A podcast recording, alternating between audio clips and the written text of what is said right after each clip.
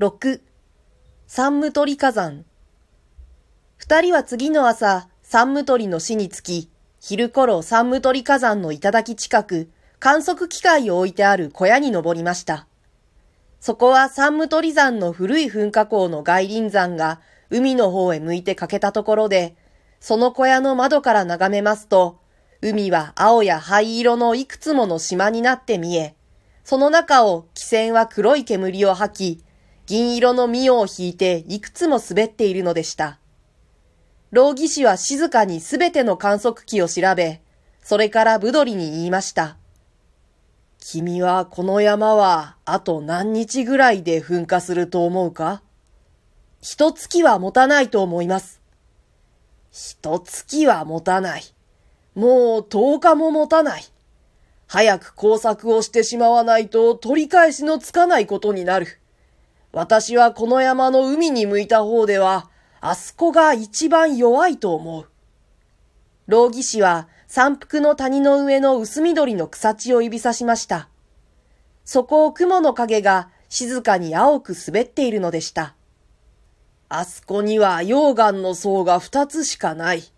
あとは柔らかな火山灰と火山歴の層だ。それにあそこまでは牧場の道も立派にあるから、材料を運ぶことも増さない。僕は工作隊を申請しよう。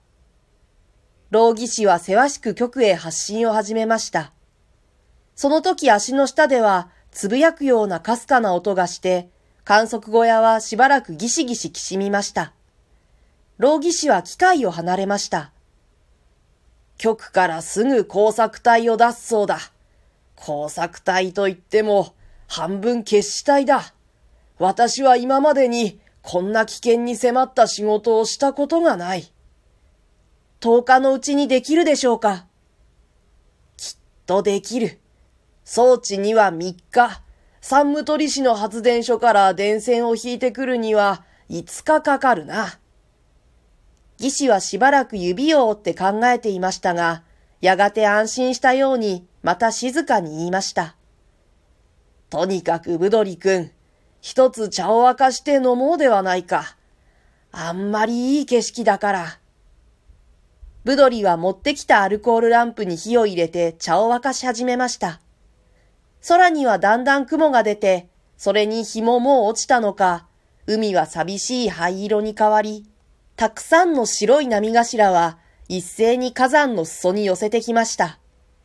ふとブドリはすぐ目の前にいつか見たことのあるおかしな形の小さな飛行船が飛んでいるのを見つけました。老義士も跳ね上がりました。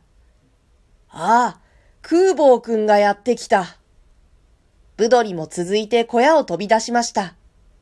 飛行船はもう小屋の左側の大きな岩の壁の上に止まって、中から背の高い空母大博士がひらりと飛び降りていました。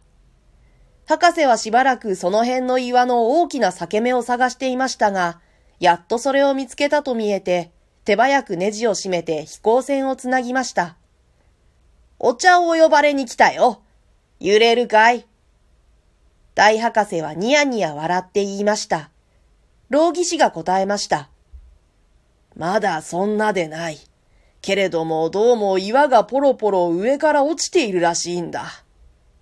ちょうどその時、山はにわかに起こったようになりだし、ブドリは目の前が青くなったように思いました。山はぐらぐら続けて揺れました。見ると空母大博士も老義士もしゃがんで岩へしがみついていましたし、飛行船も大きな波に乗った船のようにゆっくり揺れておりました。地震はやっと止み、空母大博士は起き上がってスタスタと小屋へ入っていきました。中ではお茶がひっくり返って、アルコールが青くポカポカ燃えていました。空母大博士は機械をすっかり調べて、それから老義士といろいろ話しました。そしてしまいに言いました。もうどうしても来年は潮汐発電所を全部作ってしまわなければならない。それができれば、今度のような場合にもその日のうちに仕事ができるし、ブドリ君が言っている沼畑の肥やしも降らせられるんだ。干ばつだってちっとも怖くなくなるからな。ペンネン義士も言いました。ブドリは胸がワクワクしました。山まで踊り上がっているように思いました。実際山はその時激しく揺れ出して、ブドリは床へ投げ出されていたのです。大博士が言いました。やるぞやるぞ今のは三無鳥の死へもかなり感じたに違いない。老義士が言いました。今のは僕らの足元から北へ1キロばかり、地表下700メートルぐらいのところで、この小屋の6、70倍ぐらいの岩の塊が溶岩の中へ落ち込んだらしいのだ。ところがガスがいよいよ最後の岩の皮を跳ね飛ばすまでには、そんな塊を100も200も自分の体の中に取らなければならない。大博士はしばらく考えていましたが、そうだ僕はこれで失敬しようと言って小屋を出て、いつかひらりと船に乗ってしまいました。老義士とブドリは大博士が明かりを二三度振って挨拶しながら山を回って向こうへ行くのを見送って、また小屋に入り、代わる代わる眠ったり観測したりしました。そして明け方ふもとへ工作隊が着きますと、老義士はブドリを一人小屋に残して、昨日指さしたあの草地まで降りていきました。みんなの声や鉄の材料の触れ合う音は、下から風が吹き上げるときは手に取るように聞こえました。天然技師からはひっきりなしに向こうの仕事の進み具合も知らせてよこし、ガスの圧力や山の形の変わりようも尋ねてきました。それから3日の間は、激しい地震や地鳴りの中でぶどりの方もふもとの方もほとんど眠る暇さえありませんでした。その4日目の午後、老義士からの発信が言ってきました。ぶどりくんだな。すっかり支度ができた。急いで降りてきたまえ。観測の機械は一遍調べてそのままにして、表は全部持ってくるのだ。もうその小屋は今日の午後にはなくなるんだから。ブドリはすっかり言われた通りにして山を降りていきました。そこには今まで局の倉庫にあった大きな鉄材がすっかり櫓に組み立っていて、いろいろな機械はもう電流さえくればすぐに働き出すばかりになっていました。ペンネン技師の方はげっそり落ち、工作隊の人たちも青ざめて目ばかり光らせながら、それでもみんな笑ってぶどりに挨拶しました。老技師が言いました。では引き上げよう。みんな支度して車に乗りたまえ。みんなは大急ぎで20台の自動車に乗りました。車は列になって山の裾を一山に三無鳥の市に走りました。ちょうど山と首都の真ん中頃で、義士は自動車を止めさせました。ここへテントを張りたまえ。そしてみんなで眠るんだ。みんなは物を一言も言えずに、その通りにして倒れるように眠ってしまいました。その午後、老義士は受話器を置いて叫びました。